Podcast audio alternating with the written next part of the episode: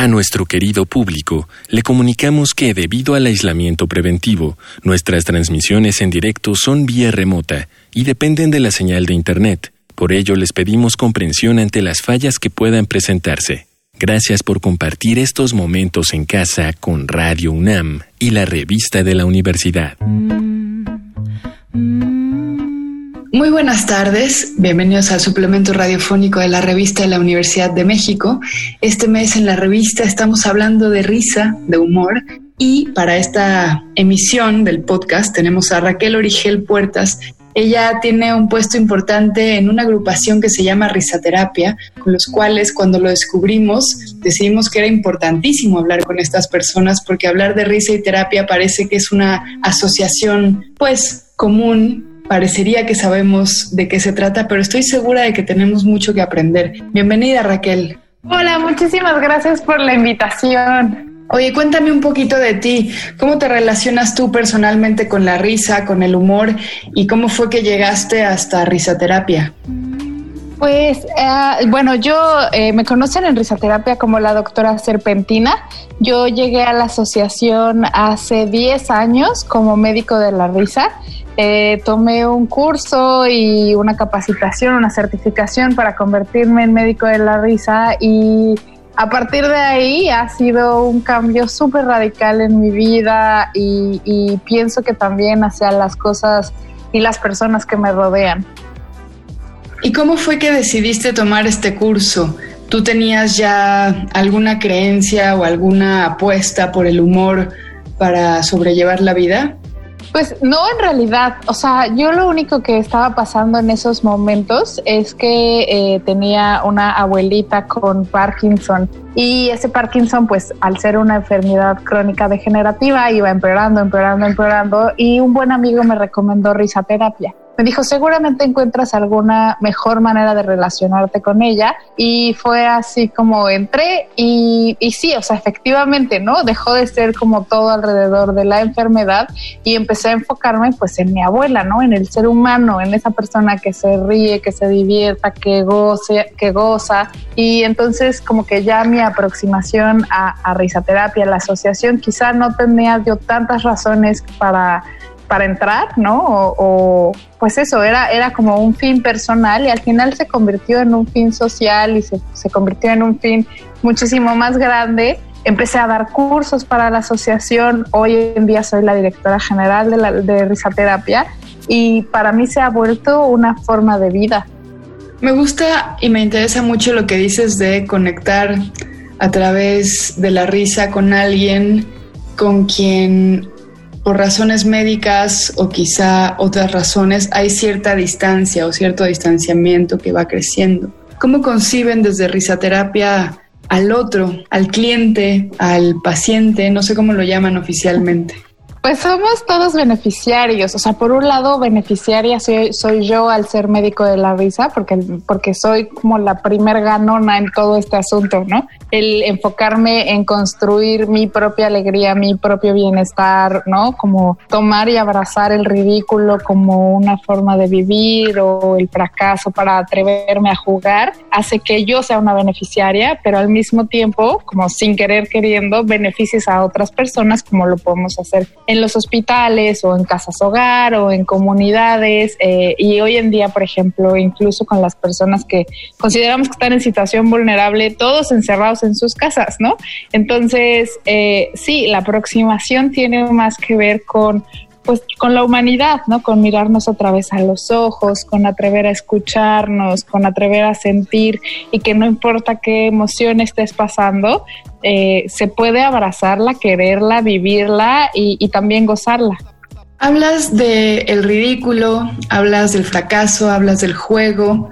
Esas son me imagino que herramientas o conceptos importantes para ustedes, creo ir descubriendo por lo que me dices, y que normalmente trabajan con gente quizá enferma, por ejemplo, pero en realidad cualquier adulto podría beneficiarse del juego, de la ironía, porque estamos muy acartonados, estamos muy poseídos por los sistemas laborales, por los problemas, por el estrés, por la política, por la angustia, no sé, por ejemplo, de ser mujer en un país violento, ¿no? Entonces, quizá no solo digo, ustedes lo saben muy bien, ¿no?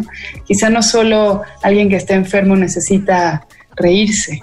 No, por supuesto que no, lo necesitamos todos. Fíjate que por alguna razón alguien en, en cierto momento de nuestra vida nos dijo, ya eres muy grande para jugar, ¿no? Eh, o, sea, yo, yo recuerdo muy bien estos momentos como de ya no estás en edad, ¿no? Ya no puedes hacer estas cosas. Y la realidad es que solamente es un prejuicio social, pero el ser humano, al ser humano le gusta jugar por naturaleza y además genera muchísimos beneficios, ¿no? O sea, eh, cuando te atreves a jugar, pues, pues eso, como conectas con otra persona, ¿no? El, eh, todo este asunto de la risa genera cercanía con otras personas, bienestar, activa el sistema inmune, o sea, todos los, eso, como todos los beneficios que te puede traer la risa y el buen humor, y a su vez, como esta interacción social que puedes tener con otras personas desde un lado muchísimo más humano. ¿No? Entonces, hoy, por ejemplo, eh, hay muchísimas organizaciones en el país, ¿no? Que están buscando ya risaterapia, bueno, en el país y en otros países, están buscando risaterapia justo porque esta misma interacción que teníamos antes de la pandemia, ¿no? En donde pues cotorreabas y el cafecito y te ibas a dar la vuelta o te salías un ratito, etcétera, no está existiendo al estar en confinamiento, ¿no? Entonces, eh, muchas de las cosas que nosotros sabemos hacer es eso, la humanización a través del juego y entonces proponemos que no en, tus juntas de Zoom eh, haya un momento de juego y de diversión y de hablar de otros temas que no sean exclusivamente de trabajo, que es esos momentos de pasillo que teníamos antes. Claro, las, las grietas, las rupturas, lo, lo antiestrésico Oye, y cuéntame un poquito de estos beneficios de la risa. Decías que sirve para, de alguna manera lo dijiste con otras palabras, como desarmar al otro, ¿no? Como acercarte al otro, como quizá romper el hielo. ¿Qué pasa en su cerebro? ¿Qué pasa en su cuerpo? En el cuerpo generamos endorfinas, o sea, todas las endorfinas tienen un efecto analgésico, eh, ¿no? Y generas como estas hormonas de la felicidad, ¿no? que producen bienestar.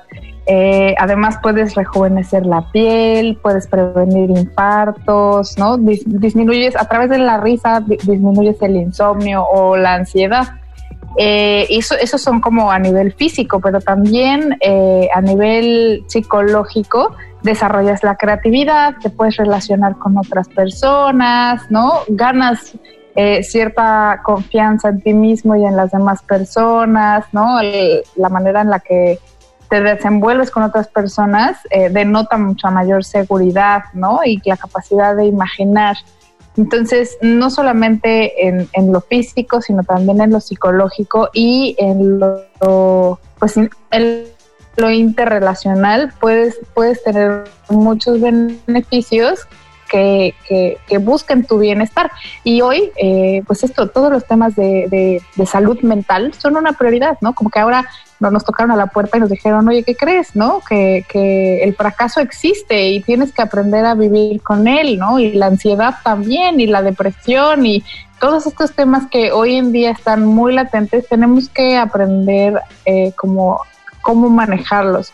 ¿No? Y lo lindo de risa terapia es que no nada más se enfoca, pues eso, como en la alegría y en el juego, sino en muchas otras emociones que, que lo que buscan es la empatía con las personas. No se trata de no estar enojado, se trata de cómo vas a estar enojado de una manera más asertiva y funcional, ¿no? Que no te aleja de las personas.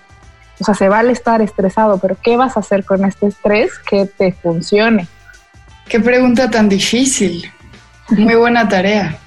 Sí, sí, sí. Y, justo eso tiene que ver con todas las capacitaciones y todas las herramientas que Risaterapia comparte con, la sociedad, ¿no? con las empresas o con las personas.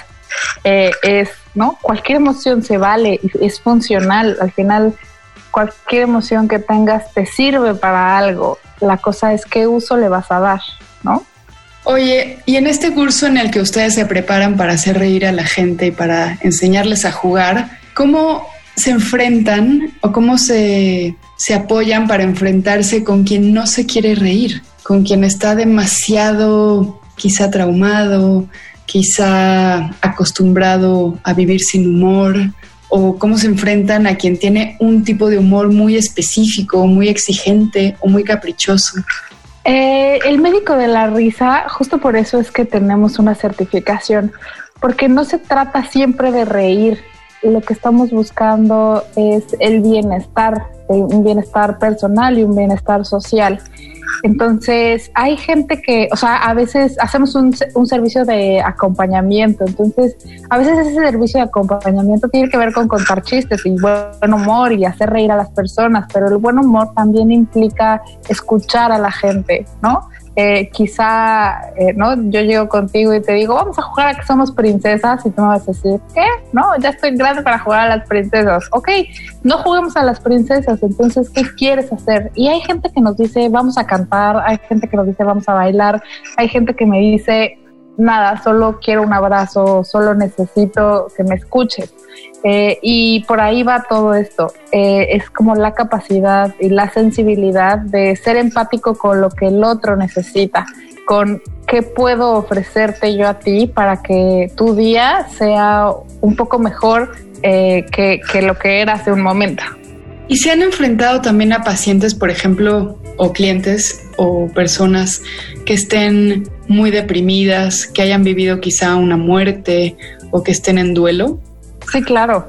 Eh, sobre todo cuando vamos a hospitales nos ha tocado que, que pues eso, que algún alguna persona acabe de perder a un ser querido y también eh, pasa igual que como te decía hace un momento, lo que hace el médico de la vez es acompañar. Entonces, quizá en ese momento lo que necesitas es que el médico de la risa se aleje, pero hay muchos otros que lo que nos piden es eso, acercarnos y dar un abrazo, ¿no? O quizás solamente acompañar o tomar de la mano a alguien. Eh, a mí en lo personal me, ha tocado como este momento de de no, pero ¿por qué se fue?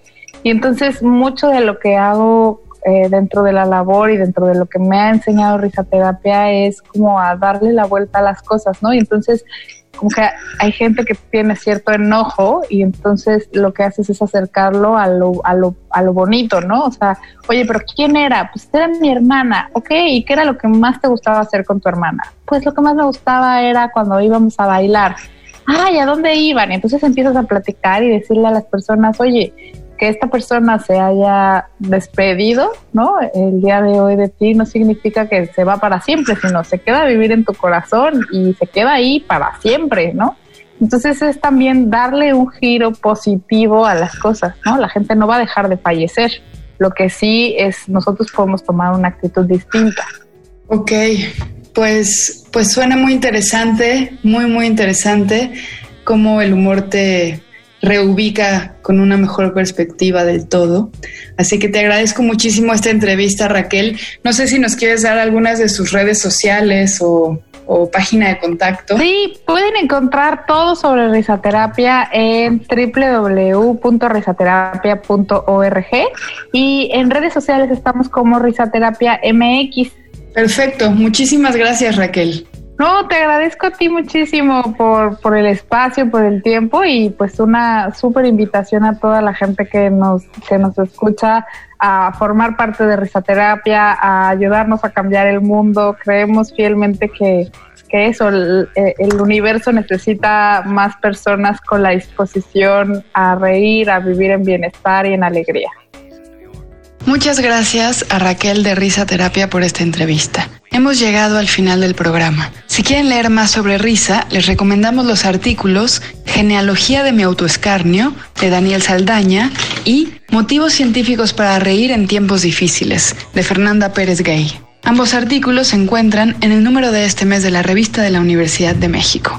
Los encuentran gratuitamente y todo el acervo histórico en www.revistadelauniversidad.mx. En redes sociales nos encuentran como arroba revista-unam. Y sobre este programa pueden escribirnos a arroba shubidubi. Gracias a Miguel Alvarado y a Yael Vais. Yo soy Elvis Liceaga. Hasta pronto.